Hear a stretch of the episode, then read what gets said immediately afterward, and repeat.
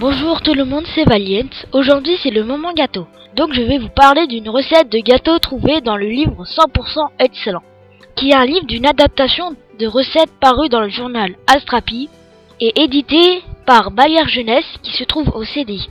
Alors à votre tablier et fourneau car c'est parti.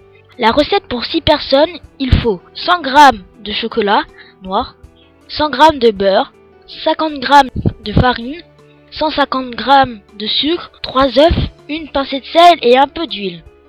Étape 1. Il faut casser le chocolat en morceaux dans une casserole. Faites fondre avec le beurre à feu très doux. Retirez la casserole du feu. Étape 2. Laissez refroidir.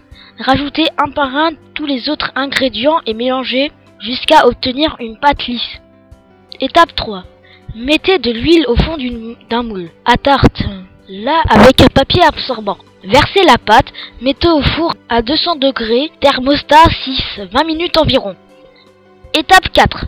Sortez le gâteau dès que le bord est cuit, même si le milieu est encore un peu mou, et laissez refroidir. C'est plus fondant. C'est la fin de mon émission. Merci de m'avoir écouté et rendez-vous la prochaine fois dans le moment gâteau. Au revoir.